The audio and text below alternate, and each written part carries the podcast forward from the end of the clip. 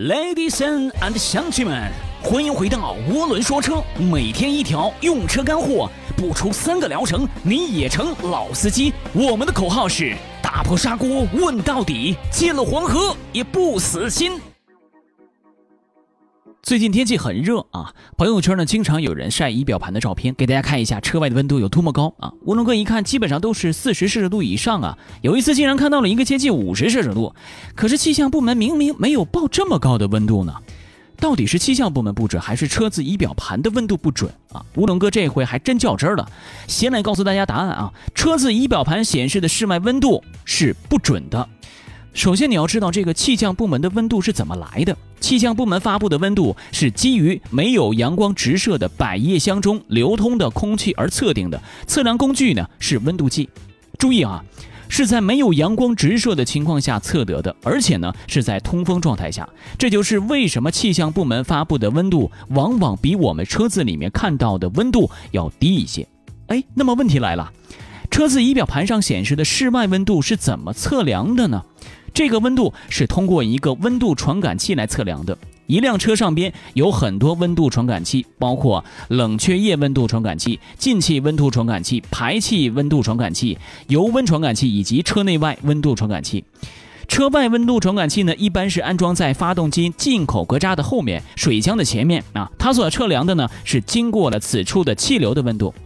那么涡轮哥说仪表盘的温度不准啊，它是为什么呢？有三个原因啊。第一个原因呢，由于温度传感器安装在了进气格栅，也就是中网的后面，那么车子在停止或者是行驶的时候呢，由于空气流速不同，这个时候测得的温度呢也就不同了。啊，朋友圈发的这个仪表盘的照片呢，一般呢都是等红灯啊，或者是停车时候拍的，这个时候啊，空气流动的速度很低啊，自然温度呢也就比较高了啊。第二个原因呢，由于车外温度传感器呢都是安装在了车头的部位，所以呢会受到发动机热源的影响。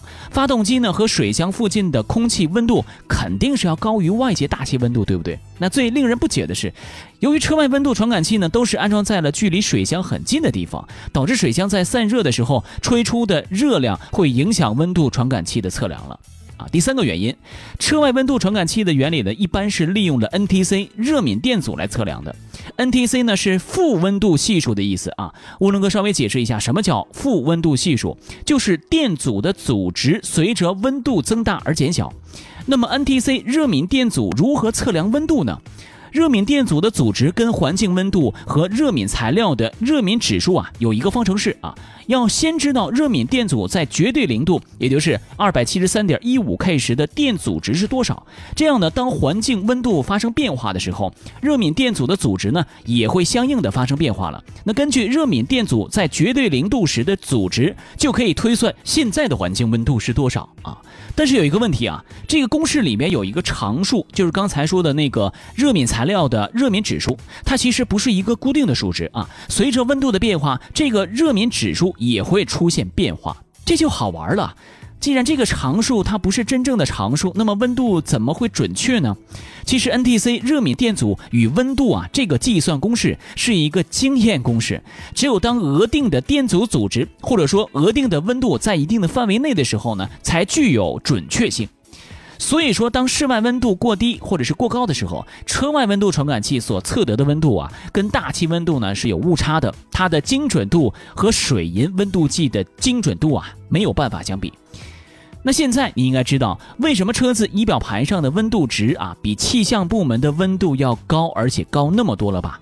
这个车外温度值啊，只是一个参考而已。尤其是在白天，阳光直射加热了空气和地表的温度，发动机本身它又是一个热源，导致仪表盘显示的温度啊非常高了。当然，三伏天本身就很热，尤其是在城市里边有这个热岛效应，人们在户外呢，不但要接受太阳的炙烤，还要承受地面的蒸汽，闷热感呢，自然是不言而喻了。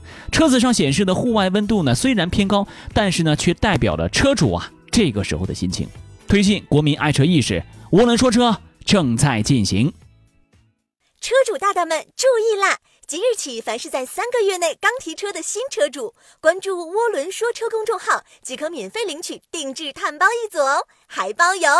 关注一下又不会怀孕，哼。